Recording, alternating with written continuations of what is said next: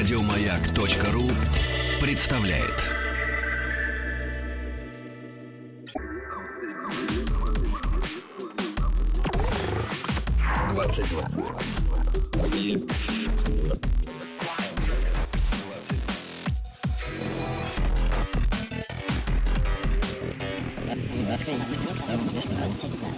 Объект 22.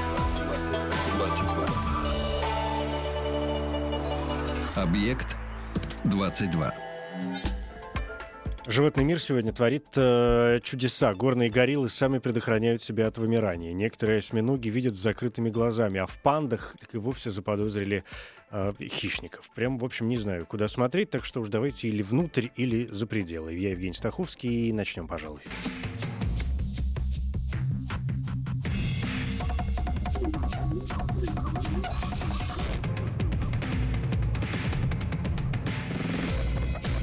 Научные бои. Научные бои, совместный проект «Маяка» и Политехнического музея. Это, если пойти дальше, то проект э, Политехнического музея и правительства Москвы. Первые бои прошли летом 2013 года, и на данный момент в них приняли участие десятки молодых ученых. Большинство из них впервые выступали перед широкой аудиторией, но публичное представление своей работы — только одна из задач проекта. До того, как выйти к публике, многие принимали участие в мастер-классах профессиональных актеров, учились говорить о сложном просто и вместо компьютерных презентаций использовали простейший реквизит. Сегодня 15 бои в эфире, и вот главные действующие лица. Это Павел Балануца, астрофизик. Добрый вечер. Приветствую. Да. Не впервые. Уже в- в- второй, за- второй, верно. второй заход. Да, мы сегодня выясняли. э, в прошлый раз а, победила, могу сказать, соперница, коллега, да, скорее. Скорее, да, я потерпел. Скажем честно, не обидная фиаско. Ну. Если сегодня вдруг будет проигрыш, Пройду в третий раз. ну, действительно, почему бы и нет. И э, Денис Курек, биотехнолог. Добрый вечер. Доброй ночи. Да, это прекрасно. Тема очень простая. Эволюция знаний о нано и мега мире. То есть микроскопы и телескопы. Павел а, занимается не просто изучением телескопов, но и, собственно, телескопостроением, да, если я правильно помню. И телескопостроением, и открытием на телескопах. И все, что связано и всеми этими далекими мирами. А Денис занимается атомной силовой Микроскопией. микроскопией. То есть это не просто, когда мы смотрим в э, окуляр, в глазу, как это называется правильно? Куда мы смотрим? Окуляр. Окуляр все-таки, Нет, да? на экран Нет, мы смотрим. на эк- А, все понятно. Ну. Теперь мы все смотрим на экран. Ну хорошо, я думаю, что в процессе сегодняшних научных боев мы узнаем много нового и интересного. Научные бои, состязания молодых ученых. э, Коротко о правилах. Стоит напомнить, каждому дается по 10 минут для рассказа о его исследованиях. Из них 5 минут первых такого чистого сольного выступления. На второй пятиминутке уже подключаюсь я с вопросами, которые у меня возникли за это время. В конце, по итогам 10 минут, оппонент тоже будет иметь возможность задать вопрос э, коллеге. Напомню, что ключевой момент рассказать так, чтобы это было понятно не только тем, кто погружен в тему с головой, они, видимо, все прекрасно знают и без нас, а так, чтобы было понятно, ну, в первую очередь, мне, конечно. А, а там уж, если кто присоединится, так это будет вообще прекрасно. Чтобы выявить победителя, как всегда, у нас э, есть два таких элемента. Во-первых, это официальное сообщество радиостанции «Маяк» в ВКонтакте. Там уже висит голосование. Оно крайне простое. Чей доклад, чье выступление вам понравилось больше. И два имени. Денис Курек, биотехнолог, и Павел Балануц, астрофизик. Уже, как обычно, проголосовали шесть человек. Я не знаю пока за кого. Я всегда голосую сам в Жаль. конце. Да, когда, э, когда пройдут оба выступления. Ну и смс-портал, короткий номер 5533, тоже пригодится. Что нужно присылать, мы узнаем сразу после того, как выясним, кто сегодня будет выступать первым, а кто вторым. Традиционно для этого мы используем генератор случайных чисел, и поэтому каждого из вас я попрошу назвать любое число от единицы до 100. Кто будет ближе, тот будет выступать первым. Единица. Отлично. 34. Все-таки я стал следить за этим моментом. Чаще мы по первой э, половине сотни почему-то идем. Ну, посмотрим. Единица и 34. Там Ну, лучше цифры. Чем, чем, чем вот выпавшие 53, например, да? Это значит, что э, первым выступает Денис Курек, биотехнолог, и возвращаясь к СМС-голосованию, если вам больше понравится выступление Дениса, и по СМС голосовать вам, например, удобнее, чем э, с помощью социальной сети ВКонтакте, то м, присылайте на короткий номер 5533 короткое сообщение М1. Одна буква, одна цифра, все очень просто. Если, соответственно, вам больше понравится а, по итогам выступления Павла, он будет выступать вторым, то присылайте М2. Ничего сложного здесь нету. На этот же короткий номер 5533 можете присылать и свои вопросы. Если вас интересует что-то конкретное, тогда перед тем, как писать текст, в начале слова «Маяк». Но если все всем понятно, я думаю, что мы можем э, приступать, если, Денис, вы готовы. Готов? Научные бои. Ваши 10 минут, пожалуйста. Ну что же, э, человечество всегда стремилось э, познать окружающий мир, понять, как э, функционирует окружающая природа, и не просто понять эти механизмы, но и увидеть их. И микроскопия всегда помогала людям в этой задаче. Вот, например, разберем простой процесс приготовления пива. Люди издревле готовят пиво, пиво делали еще в Древнем Египте. Однако на самом деле этот простой биотехнологи... э, как именно происходит этот простой биотехнологический процесс, люди смогли понять только лишь в 17 веке, когда э, бл- благодаря Энтони Ван Левенгуку, который создал один из первых оптических микроскопов, люди смогли увидеть крошечные микроорганизмы. И э, с этого момента оптическая микроскопия шла э, вместе с научными исследованиями.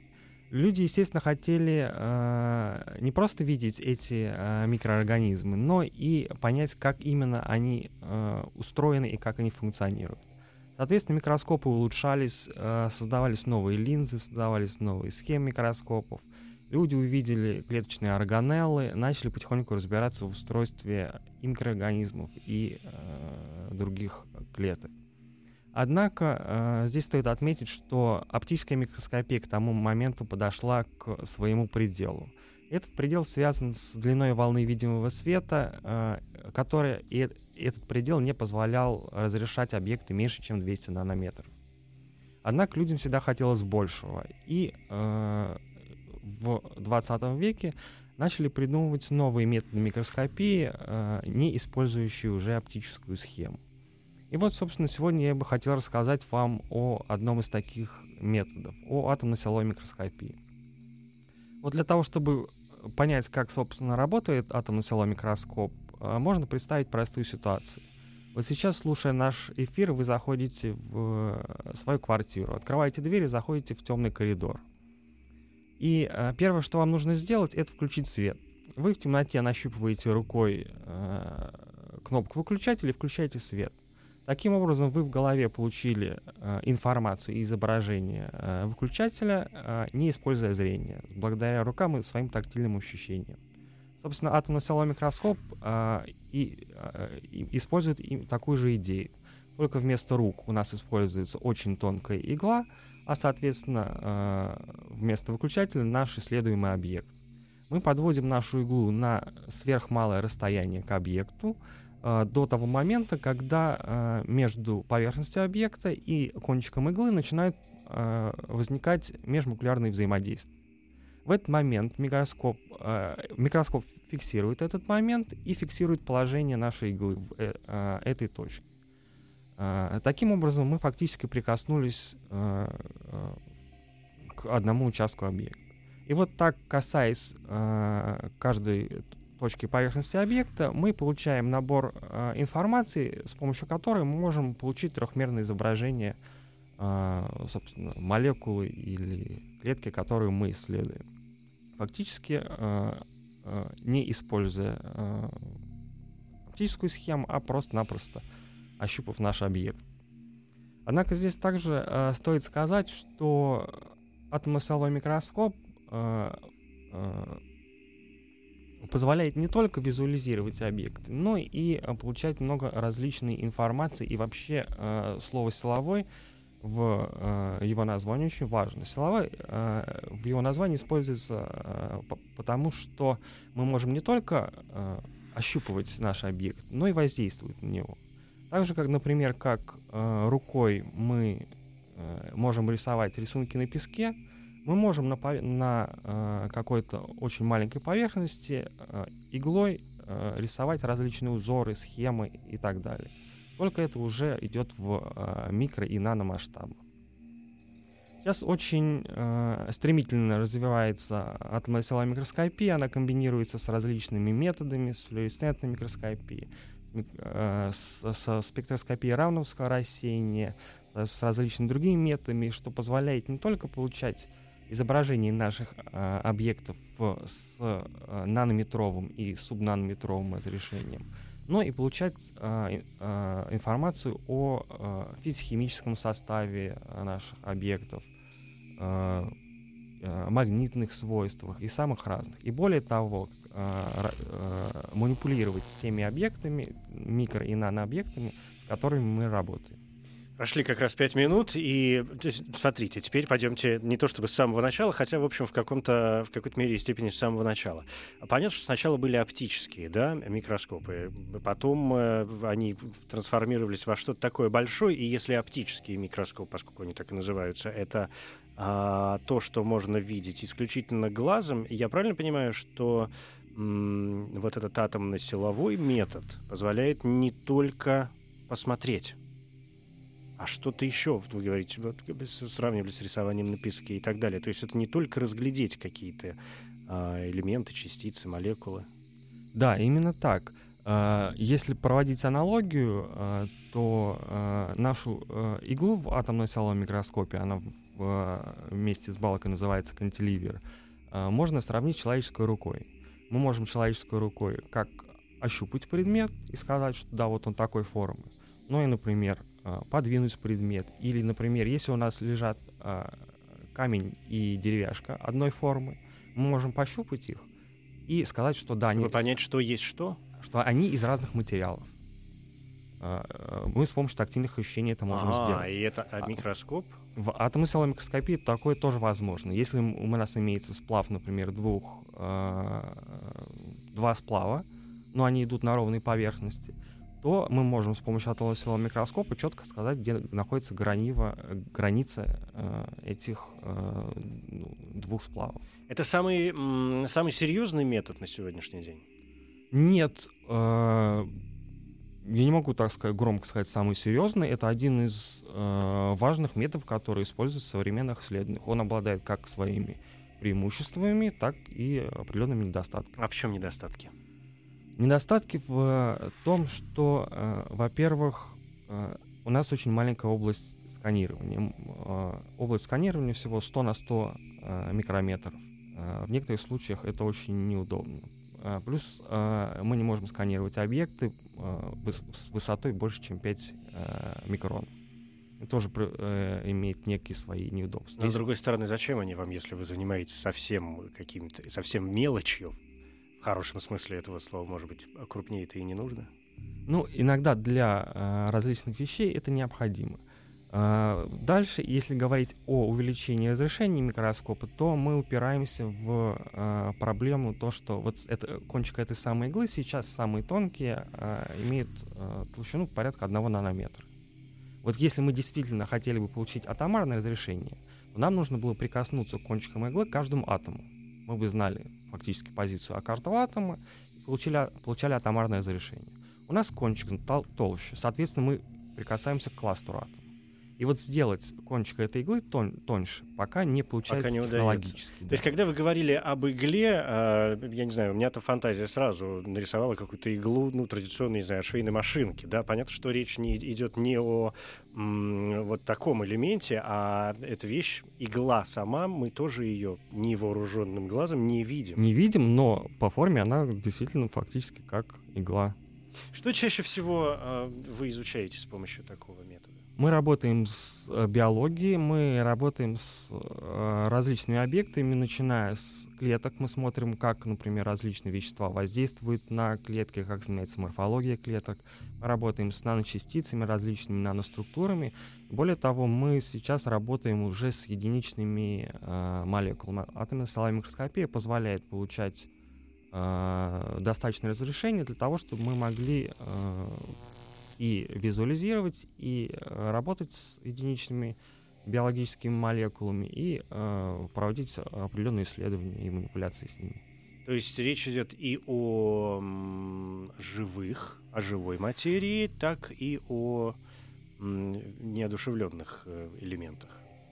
Да, э, здесь тоже хочу отметить интересную вещь, что атомно-силовая микроскопия позволяет работать и не только на воздухе, но вы можете и в воде э, проводить сканер. Да, есть специальные водные ячейки. Мгм. А в воде, ну, понятно, кто там бултыхается в ней. Э, Ну, есте- естественно, вы можете работать только с тем, что фактически лежит на дне. Но мне это Именно- понятно, кроме да. луковой шелухи-то ничего не интересно. А вы же там наверняка находите какие-то... Ну, естественно, исследуя различные, например, э, если вы исследуете различные клетки или бактерии, то э, то, как они выглядят и как, какая у них морфология э, в- на воздухе, фактически, когда они высохли, и то, э, как в действительности, когда, если они существуют в жидкости, как они выглядят, какая у них морфология, это сильно отличается. То есть можно Естественно, сравнить все, да. нет, ну, не то чтобы сравнить, но лучше получить данные о, например, бактерии в ее Естественной ре- среде. Да, естественной да, среде. это понятно, конечно. Э, Денис Курик, биотехнолог, занимается атомно-силовой микроскопией. 10 минут у нас э, истекли. Хотя вопросы у меня, конечно, остались, и я смогу их задать в случае вашей победы. Но пока, Павел, традиционно, и вы имеете возможность задать вопрос коллеге. С удовольствием воспользуюсь этим правом и э, хотел бы узнать, а вы используете еще какие-нибудь методы спектроскопии для своих исследований и вообще какие э, существуют? Ну, э, в некоторых своих работах мы использовали э, спектроскопию рамновского рассеяния э, для того, чтобы посмотреть э, элементный состав э, магнитных частиц. Мы делали такую работу, но, э, к сожалению, э, в биологической области все-таки больше интересует непосредственная визуализация и манипуляция.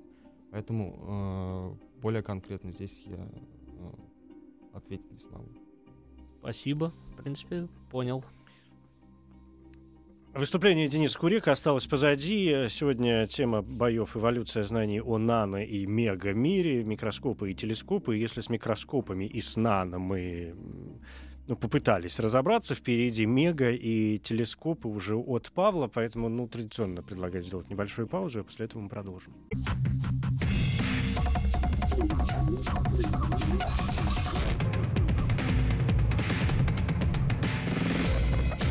Научные бои.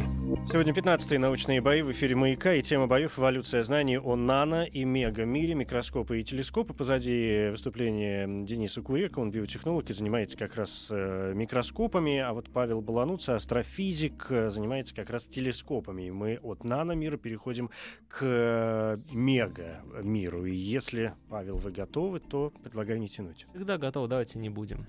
Э, Научные Ну, чтобы бои. 10 минут, пожалуйста.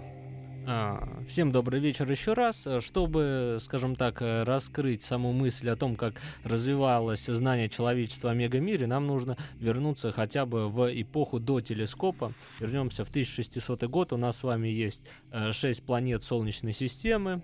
э, Солнце, ну, Землю я уже посчитал, и как бы все, и область э, неподвижных звезд. Но Галилео Галилей через 8 лет направляет подзорную трубу, которую он сам сделал, на небо, получается телескоп, делает свои открытия, пятна на Солнце, э, очертания планет, спутники у других планет. Э, это было эпохальным открытием. Следующее, скажем так, э, важное уже открытие, которое расширит э, Солнечную систему в два раза, сделает Уильям Гершель 13 марта 1781 года, когда откроет планету Уран и тем самым расширит, по сути, границ Солнечной системы в два раза. Но перед этим стоит э, вспомнить а, Исаака Ньютона, который э, предложил э, делать телескопы, точнее сказать, он сделал первый телескоп системы Ньютона, то есть где вместо линзы было зеркало. А на самом деле предложила именно идею заменить э, линзу зеркалом Гюйгенс чуть раньше. Но вот что интересно, почему, собственно, о Ньютоне мы заговорили? Потому что Гершель наблюдал именно в зеркальные телескопы, которые он делал сам. Несмотря на то, что он был э, профессиональным музыкантом, но любителем астрономии. То есть астрономом он профессиональным стал намного позже. А, Именно на скажем так, э, уже большем рефлекторе, 5 метров обсерватории Маунт Вильсон, Вселенную расширили еще в несколько раз, но уже в миллионы раз. До 1924 года многие астрономы предполагали, что видимые размеры Вселенной, ну, где-то порядка нескольких тысяч световых лет но Эдвин Хаббл открыл в ближайшей спиральной галактике туманности Андромеды звезды и тем самым посчитал расстояние по цефеидам, и оказалось, что это э, миллионы световых лет, тем самым э, сразу мир наш расширился. Таких так, э, как таких галактик огромное количество, до них померили красное смещение по методу эффекта Доплера, как сотрудники ГИБДД меряют скорость до ваших автомобилей. И получилось, что э, расстояние до самых далеких объектов, вот сейчас до самого далекого объекта, которого видел человечество, это гамма-всплеск, приблизительно э, 13,5 миллиардов, миллиардов световых лет. Но это все оптическая астрономия. Э, все знают, что помимо э, оптики есть еще, например, радиодиапазон. Вы нас слушаете, поэтому это вам должно быть близко. Э, также астрономы помимо радио пользуются ультрафиолетовой, ультрафиолетовым излучением, инфракрасным, радио, гамма. Э, Все это в основном начало развиваться после 60-х годов, когда появилась возможность запускать э, спутники на орбиту, потому что э, все короче где-то 100 нанометров плохо пропускает земная атмосфера. Собственно, картина при этом изменилась колоссально. Небо в радиодиапазоне в корне отличается от неба в оптическом диапазоне. Там у вас намного ярче Юпитер, намного слабее Солнце. Самый яркий объект вообще Стрелец А, то есть область нашей галактики, которая в оптике почти не видна из-за пыли. А в нынешнем, скажем так, багаже знаний астрономов мы отошли от области неподвижных звезд. Теперь наша Вселенная — это огромный расширяющийся шар э, с диаметром приблизительно 13,7 ну, по самым современным подсчетам световых лет, и представляет еще из собой как новогодняя мерцающая елка. Э, очень э, с какой-то периодичностью где-то, где-то абсолютно рандомно происходят вспышки либо гамма-всплесков, либо рентгеновских пульсаров. То есть небо э, превратилось, по сути, в новогоднюю елку, которая мерцает во всех цветах электромагнитного спектра. А, собственно, все это, несомненно, является крайне интересным для астрофизики, потому что объект может быть абсолютно неинтересен в оптике, но когда вы на него взглянете в рентгене, он окажется крайне занимательным. Так, например, объект Лебедь X1 э, в созвездии Лебедя абсолютно непримечательная звездочка. Но в рентгеновском диапазоне а, она светит очень ярко. То есть и представляет э, из себя по современным представлениям самый близкий и компактный объект, э, объект, который является кандидатом в черную дыру, что крайне интересно. Пять минут истекли, и я позволю себе присоединиться. А, ну вот виды телескопов действительно оптические, да, потом вы сказали Давайте о... начнем с самых длинных волн радиодиапазон, потом идет инфракрасное излучение, потом идет оптика, Потом идет ультрафиолетовый телескоп, рентген и гамма. Гамма это самые короткие волны, самые э, высокоэнергетичные излучения. Ну, а теперь мне надо понять вот какую вещь. Значит, оптические телескопы вообще, да, это вот тот случай, как с микроскопами. Мы сегодня так можем перекидывать одно другое. А, это, это видеть сразу, правильно? А, фактически, Фактически. да. А остальные, получается, это что? Это уже моделировать э, что-то, находящееся где-то Скажем там? так, э, везде э, существуют, скажем так, приемники излучения. В некоторых случаях они скажем так, лучше развиты, в некоторых хуже. Так, например, чтобы э, получить точные координаты, например, гамма-всплеска, э, очень тяжело, используя только гамма-детектор, потому что вы у него большое поле зрения, но определить координату он не может, откуда прилетел этот гамма-квант. Поэтому всегда обычно рядом ставят э, рентгеновский телескоп, у которого уже, скажем так, error box, то есть э, квадрат ошибок меньше. И, и, вы, это, и это, и вы можете позволяет определить. визуализировать э, там, ну, какие-то определенные объекты, да. которые, в принципе, можно как-то В принципе, вы можете, да, вы не можете увидеть глазом, но вы можете построить картину, э, скажем так, распределения интенсивности, нарисовать э, красивыми цветами это и посмотреть, как бы это, скажем так, модель это выглядела, если бы вы могли видеть в рентгеновском диапазоне, например. К вопросу о... Ну, понятно, что в основном вы, конечно, занимаетесь изучением э, небесных тел, космических объектов разнообразных, да? В первую очередь. А, в первую очередь, да. Собственно, отвлеку немного. Как были открыты гамма-всплески? Американцы запустили в 1964 году спутники Вэлла, чтобы следить, нигде ли у нас э, не взрываются атомные бомбы. А бомбы, оказывается, атомные взрывались в небе. Причем там не было ни звезд, ничего. Вот так и были открыты гамма-всплески, самые мощные взрывы во Вселенной. Это удивительная какая-то история. Ну, такое которую, было. Которую, слава богу, не перенесли пока еще на, на Землю. Как-то м- потрогать все это можно. Понятно, что телескопы, а, помимо посмотреть, люди же изучают, мы знаем, э, астрофизиков и так далее, которые сидят в, в лабораториях и пытаются понять, из чего состоит вот этот конкретный э, астероид. Телескопы, насколько я понимаю, позволяют делать и это. А, ну, методами спектрального анализа, угу. да. А если вы хотите потрогать излучение, например, инфракрасное, очень легко. Э, в походе у костра вы отходите, а чувствуете тепло. Это инфракрасное излучение. Э, залезаете в гору и загораете, быстро обгораете. Это действие ультрафиолетового излучения. Ну, а действие рентгеновского и гамма, когда вы уже почувствуете, будет поздно, к сожалению. Где, что дает э, вот тот самый без Хаббла-то никуда ведь. Mm. Что дал э, вообще действительно для науки э, вынос телескопов в космос? Ну, в первую очередь, что он дал в оптике, например, это отличное качество изображения, близкое к дифракционному.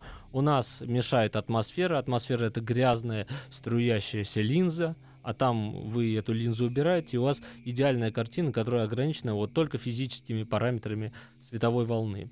Также Хаббл работал еще в инфракрасном и ультрафиолетовом диапазоне, которым атмосфера тоже мешает. Либо поглощает, ну, в основном поглощает либо озон, либо в случае э, инфракрасного излучения это пары воды. Вот, Хаббл э, позволил сразу понаблюдать э, в, во всех этих трех диапазонах э, с небывалым разрешением, э, небывалым проницанием. Еще у Хаббла есть большой плюс. У него не бывает ночи. Mm. То есть у него не бывает дня. Mm-hmm. Ну, собственно, вечная ночь, ему хорошо.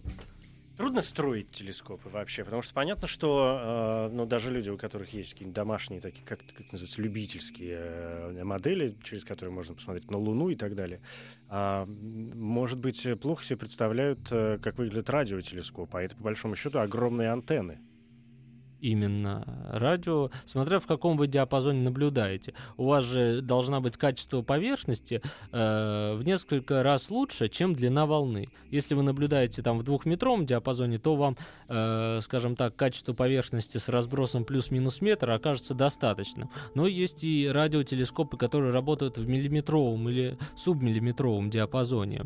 Э, там уже нужна, скажем так, э, хорошая точность поверхности, которая тоже э, проблема сделать, тем более, скажем так, с большим диаметром тарелки. Да, понятно. 10 минут э, истекли. Это было выступление Павла Балануца, он астрофизик, и рассказал нам, ну, что успел, то рассказал про телескопы. М-м, Денис, у вас есть возможность задать коллеги вопрос. Да, очень, очень интересно. Вот хотел бы спросить, а что нам в ближайшем будущем ждать от астрофизики? Каких-нибудь прорывов или мегапроектов?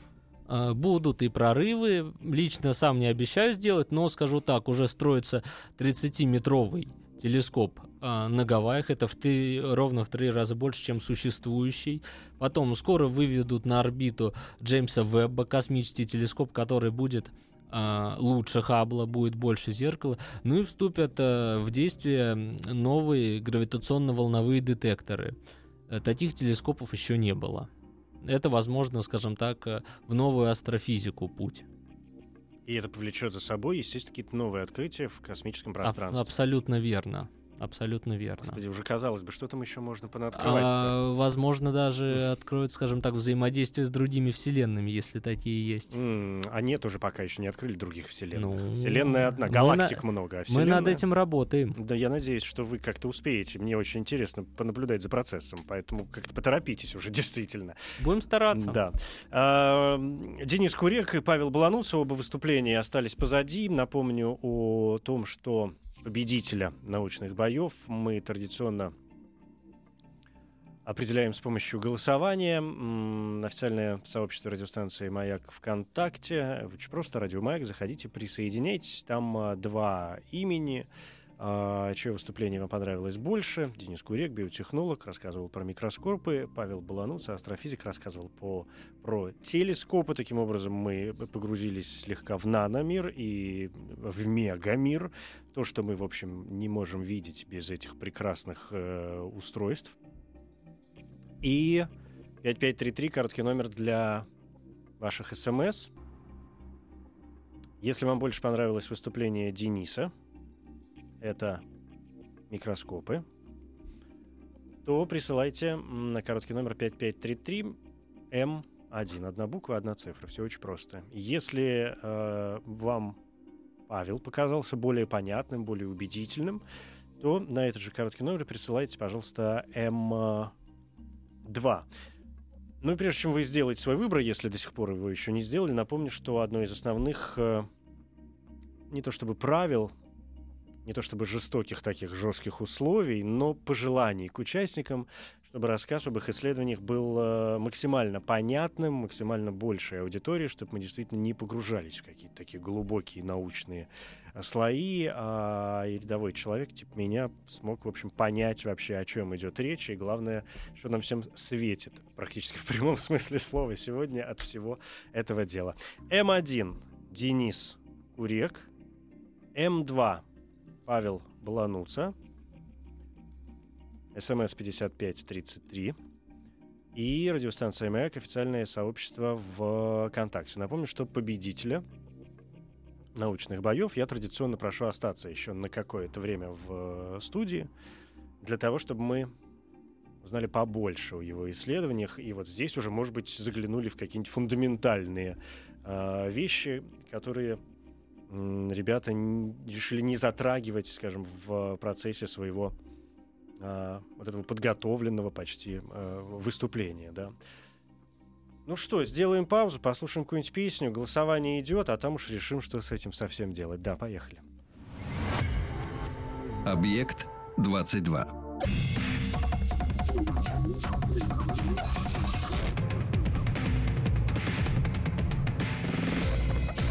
Научные бои. 15-е научные бои в эфире. Продолжается голосование. Сегодня тема эволюция знаний о нано- и мегамире, микроскопы и телескопы. Денис Курек — это микроскопы, и Павел Балануца — это телескопы. Ну, в общем, э, с моей точки зрения, и тот, и другой занимается практически одним делом, просто смотрят в разные стороны. А там уж кому больше повезет, где, где, где, как и что.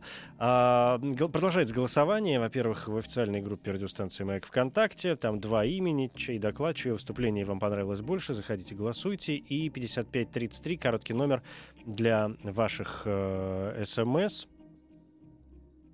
М1, если вы за Дениса, это микроскопы. И М2, если вы за Павла, это телескопы. Но, ну что, минут 4 еще, да? Минут 4-5, а потом будем подводить итоги. Научные бои.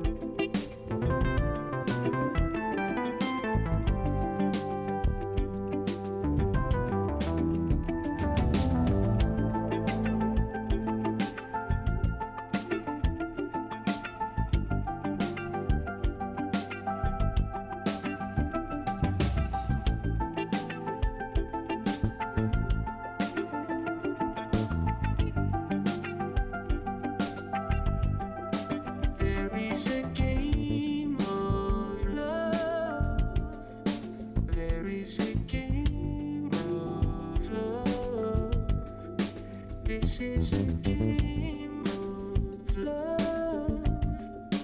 This is a game of love. And it was you.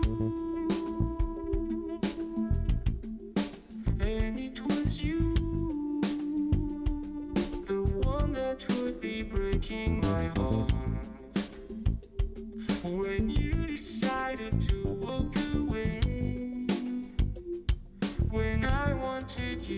to stay.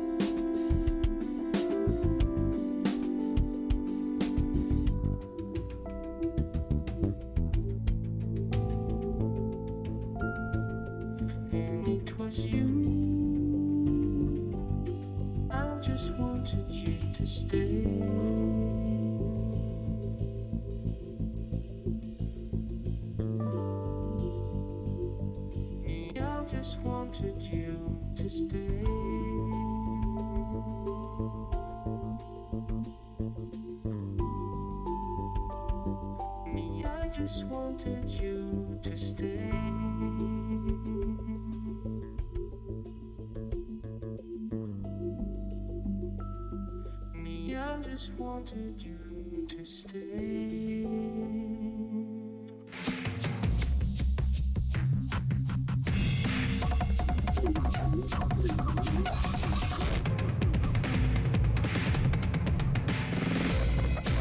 Научные бои. Ну, действительно, чистая правда, это научные бои. Совместный проект радиостанции «Маяк» и Политехнического музея. Сегодня 15-й бои в эфире. Говорили о микроскопах и телескопах. Э, Денис Курек, биотехнолог, как раз атомно-силовая микроскопия. Удивительная какая-то история. Совершенно запредельная, ну, для меня это совершенно однозначно. И Павел Балануца, астрофизик, э, занимается телескопами. Ну, в общем, тоже, конечно, интересно посмотреть. А что там дальше со всеми этими историями, это пойди разбери. Голосование пока еще продолжается, я его почему-то не закрыл, хотя, в общем, наверное, можно а, начать подводить итоги.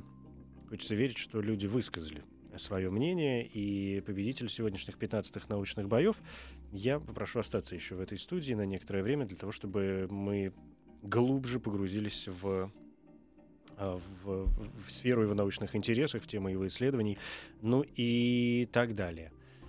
Давайте остановимся. Я позволю себе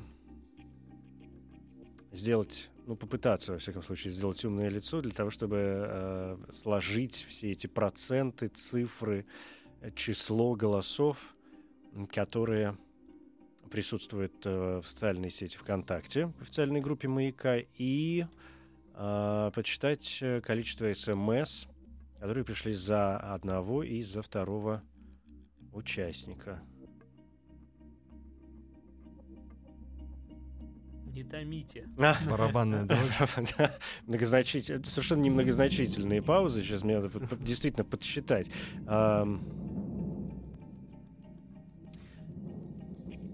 По результатам, могу вам честно сказать, что по результатам голосования ВКонтакте э, победил э, Павел Балануца, астрофизик, это телескопы, а по результатам голосования с помощью СМС э, победил э, Денис Курик, биотехнолог, это микроскопы. Поэтому мне сложно подсчитывать. Б- Бывает так, что, в общем, перевес голосов виден и там, и там сразу, тогда как-то попроще, можно не считать. А когда речь идет о, э, уж не знаю, о- о- голосе. да, о наномире, да, или мегамире в данном случае, об их соединении, то это, конечно, как-то сложно. Но, тем не менее. Слушайте, а оставайтесь оба. Я за. Я Только тоже. хотел предложить. Прям с языка Это сорвали. потому- ну, потому что реально э, в процентном соотношении и там, и там вы ну, просто практически одинаково. Какая-то как десятая процента, которую я никак не могу высчитать. И пусть это будет моя э, математическая э, погрешность, и поскольку ваши области настолько связаны, то волевым решением второй раз в истории научных боев я прошу остаться обоих участников. Победила дружба. Да.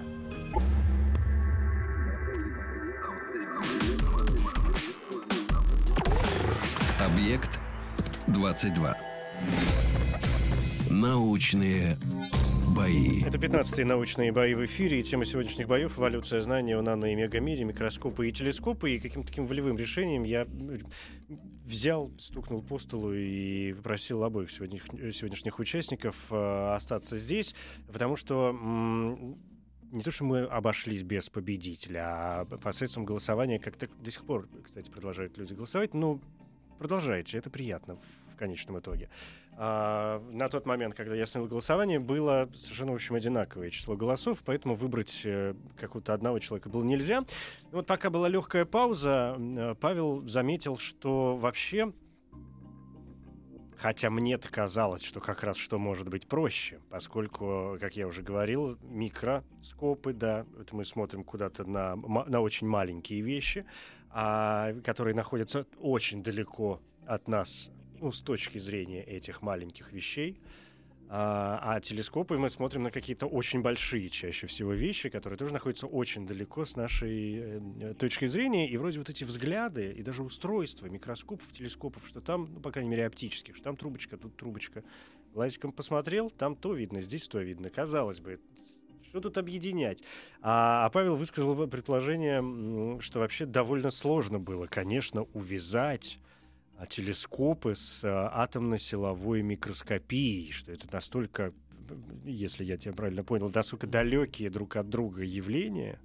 Ну Почему? да, здесь именно, как мне кажется, больше техническая часть сделать из, э, предположим, атомно-силового микроскопа какой-то прибор, который поможет там, астрономам. Потому что, ну, пока атомно-силовой микроскоп мы особо даже запустить на Марс, например, не можем, да и что там это нам даст без правильной подготовки проб, насколько я понимаю, они не, это необходимо. То есть э, пока это сделать тяжело. А что такое, кстати, правильная подготовка, раз уж мы заговорили о э, попытке отправить э, микроскопы куда-то, например, на другие планеты? Ну, э, правильно про подготовку вы же не, можете просто так положить молекулу на... Я-то могу, положить. Ну, вас ничего не... Вы ее не увидите с помощью атомного микроскопа, если вы просто положите ее на какую-либо поверхность и начнете сканировать. А просто-напросто потому, что у нас у большинства поверхностей имеется достаточно большая шероховатость, а нам нужна очень гладкая. Мы обычно используем для этих целей как подложку э, слюду. Собственно, слюда — это такой слоистый материал, э, который мы наклеиваем на нее сверху скотч, э, как, так же, как в случае с графеном, снимаем э, один слой, и уже на свежий слой, на у которого шерох- шероховатость э, порядка единиц нанометров, уже наносим наш объект.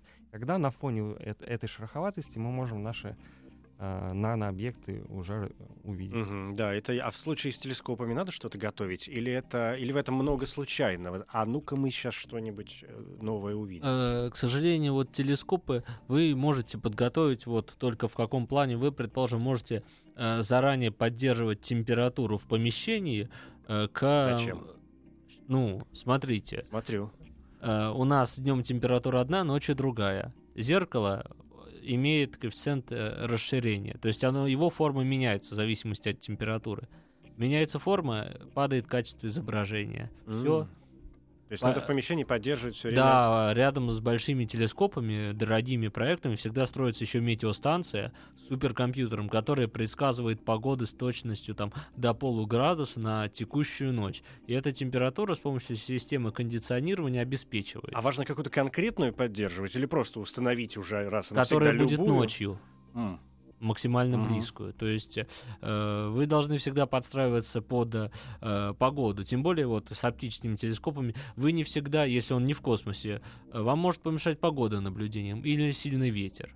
То есть эти факторы, к сожалению, вы никак э, не сможете э, от них избавиться. То есть э, либо выводить телескоп в космос. Мне кажется, для телескопа важна не про подготовка, а важно в нужное место его направить. А, ну, это тоже верно. Этим уже занимаются, как говорится, на большие телескопы это обычно э, план задач расписан на годы вперед, а обзорные телескопы, они, то есть, да, ходят, ищут новые объекты, ищ- новые астероиды, сверхновые звезды. Но еще правильно э, выбрать, скажем так, местоположение телескопа. Если вы его поставите в низине, где нет ясных ночей, то зачем он на- нужен, правильно? Поэтому все стремятся поставить либо в Чили, либо на Кавказе, либо на Памире телескопы, то есть где есть возможность много наблюдать э, и Гавайи. качественно наблюдать. Гавайи. Гавайи, Канары, да. Мгм. Ну, острова-то понятно. А и там ведь э, какие-то самые интересные телескопы, наверное, в мире находятся сейчас, да? Там много телескопов, в том числе, да, соответственно, самые про- дорогие проекты, которые должны себя в большей мере там реализовать, нужны им и очень хорошие условия. Поэтому, соответственно, либо Чили, э, горы рядом с пустыней Атакам, либо Гавайи или Канары. Вот, собственно, три места очень хорошие по астроклимату. То есть у вас должно быть и хорошее качество изображения, и много ясных ночей. Что дает эм, размер э, телескопа? То есть, если мы, когда мы говорили о микроскопах, насколько я понимаю, чем тоньше, например, будет вот та игла, которой вы что- проникаете, ощупываете, Касаемся. подводите, касаетесь объекта изучаемого, тем, собственно говоря, у вас больше возможностей для самого Больше процесса разрешения будет, да. изучения. Да. С телескопами получается такая же история, только обратно. Да, обратно. Все, собственно, наоборот. Мы работаем со слабыми объектами. Чем, э, скажем так, от объекта приходит меньше света, тем, чтобы его увидеть, нужна больше площадь э, телескопа, чтобы собрать этот свет. Соответственно, чем больше у нас диаметр зеркала, тем вы сможете увидеть объект, который более далекий и с лучшим разрешением. То есть э, увидеть, предположим, отдельные детали в какой-то галактике. Что самое интересное для изучения, ну, для вас лично в космосе? э, какие-то нестационарные процессы.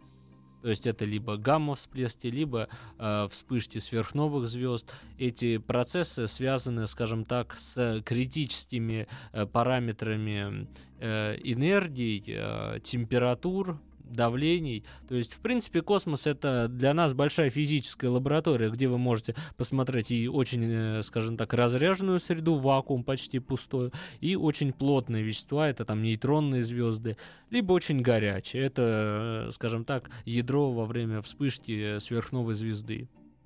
Да, а в случае с э, микроскопами?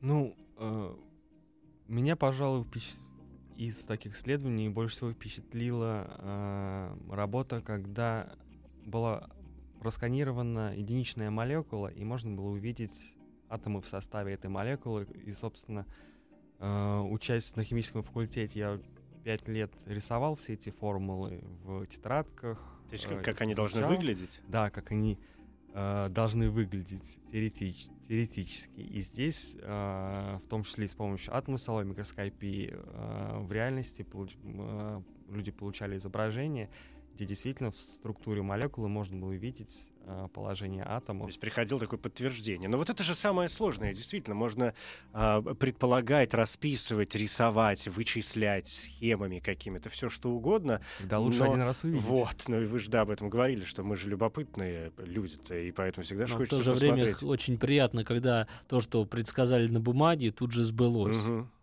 Это тоже большое Ну достижение. понятно, что бывает и наоборот. Бывает, не спорю. И это тоже важно, опровергать то, что неправильно было предположено. И, и рисовать, дальше. и рисовать какую-то новую историю. Кстати, когда вы говорили про воду и вот, вот эти агрегатные состояния э, вещества, они важны в процессе исследований вот этих микроскопических? Потому что, ну, твердые поверхности, видимо, само собой, в воде вы сказали, а что еще может быть? Вот, Не знаю, в огонь каким-то образом можно, если, если, ну, Газ и плазма газ, остаются. плазма, да, действительно. Ну, воздух это уже газ, то есть Мгм. газ уже есть. А, плазма, ну, с какой целью тогда? У меня встречный вопрос. Я не знаю. Ну, вот Я сначала... очень мало понимаю в плазме. Здесь я все-таки придерживаюсь мнения, что нужно сначала поставить цель, а потом уже придумывать э, методы ее решения, а не наоборот. А избежав тем самым э, случайностей приятных. Ну, и куча потраченного Куча времени. Может быть, зря, но с другой И стороны, денег. да, и И денег. очень А важно. это дорого вообще? Телескопы, микроскопы, это дорого? Какие? Ну, какие-нибудь. Вы себе можете купить тысяч за 10, вам хватит. Телескопчик. Телескопчик. Мгм. И что я через него увижу? Луну. А, Вы через него увидите Луну, а, скажем так, спутники у Юпитера увидите, кольца Сатурна увидите, фазы Венеры увидите. А, Ну, смотря какого диаметра купите, а так э, Как- может... Да, у нас есть буквально две минуты. Мгм. Действительно, если э, там, не ученый человек, ну окей, если я решу завести дома телескоп и микроскоп, как мне его выбрать? Ну, чтобы А, мне было В интересно. случае телескопа главное не увеличение, главное диаметр апертуры. Чем больше зеркала или линзы, тем лучше. Исходите из этого. Увеличение — это фактор всегда вторичный, Мгм. который ре- регулируется местом наблюдения, то есть атмосферой. Диаметр апертуры А, диаметр зеркала, Да. апертура. сколько? А, берите 400 на монтировке Добсон, не прогадаете.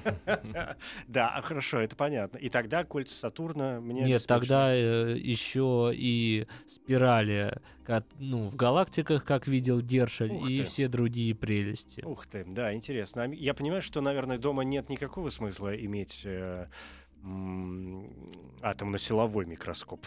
Ну, это специфическое хобби да. будет. А как он выглядит, кстати? Ну вот я понимаю, что вот эта Он- иголка на чем-то крепится, а вообще вот этот а, сам аппарат, он похож на обычный микроскоп э, оптический Нет, или что это? Он чуть больше блока э, обычного персонального компьютера. А, вот эта вот штука, в которой процессы происходили раньше. Да, ну, Мгм. вам, у вас же э, управляющая электроника и игла, и подложка, куда А вы изображение выводится на экран Да. соответствующим образом? Да. Мгм.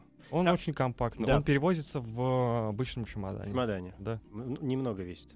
М, Ну, я давно его поднимал, сейчас не скажу, ну, как э, багаж в отпуск. Дорогой? Все относительно в этом мире. Ну, да, видимо, не дешевый. Но э, вы же можете, Денис, посоветовать мне, э, ш- как выбрать оптический обычный микроскоп, чтобы дома я разглядывал всякую гадость, которая там валяется. Ну, э, здесь я могу вам сказать, что э, отталкивайтесь от того, какую гадость вы хотите посмотреть, насколько она мала, и уже отсюда выбирайте и... В этом э, загвоздка главная. Ведь человек — существо увлекающееся иногда. И, как, и, и после какой-то гадости, которая не самая маленькая в мире, все равно захочется проникнуть куда-то еще поглубже. Ну, тогда вас должно интересовать э, увеличение, ну и, соответственно, эм, как я уже и сказал, в оптике вы упретесь в один прекрасный момент в ее предел. Э, И дальше уже вам нужно будет совсем другие микроскопы. Ну, то есть, чем, то есть все-таки в данном случае, чем лучше, чем больше цифра увеличения, тем лучше. Э, ну, я бы да, здесь выделил как основной. Мгм. Да, понятно. Спасибо вам большое. Пожалуйста, Вам обращайтесь. спасибо. Да, с телескопами, микроскопами это все дикая какая-то интересная вещь, потому что, знаете, у меня иногда бывает ощущение, что вот люди, которые занимаются а, делом, которым, например, занимаетесь вы, ну, казалось бы, ну, смотрим мы, где-то же должен быть конец всего этого дела. Все маленькие частицы, вещества и так далее. А и с телескопами то же самое. Ну, летают там себе эти астероиды, ну, ходят планеты пешком, ну, бог с Челябинск ними. тоже так думал, но летают где-то. А вот это к вопросу о практической пользе, да? Что вы же вычисляете все вот эти вот штуки. А у вас что вы вычисляете для людей? Э, Мы исследуем белки, ферменты, собственно, э, необходимы для того, чтобы лечить многие болезни. Вот медицина все-таки заточка под медицину. Да, Нет, понятно. не только, но в том числе. Но в том числе это очень важно. Денис Курик, биотехнолог, э, атомно-силовая микроскопия, и Павел Балануца, астрофизик. Это телескопы. Спасибо большое. 15-е научные бои, пожалуй, завершились. Научные бои. Еще больше подкастов на радиомаяк.ру.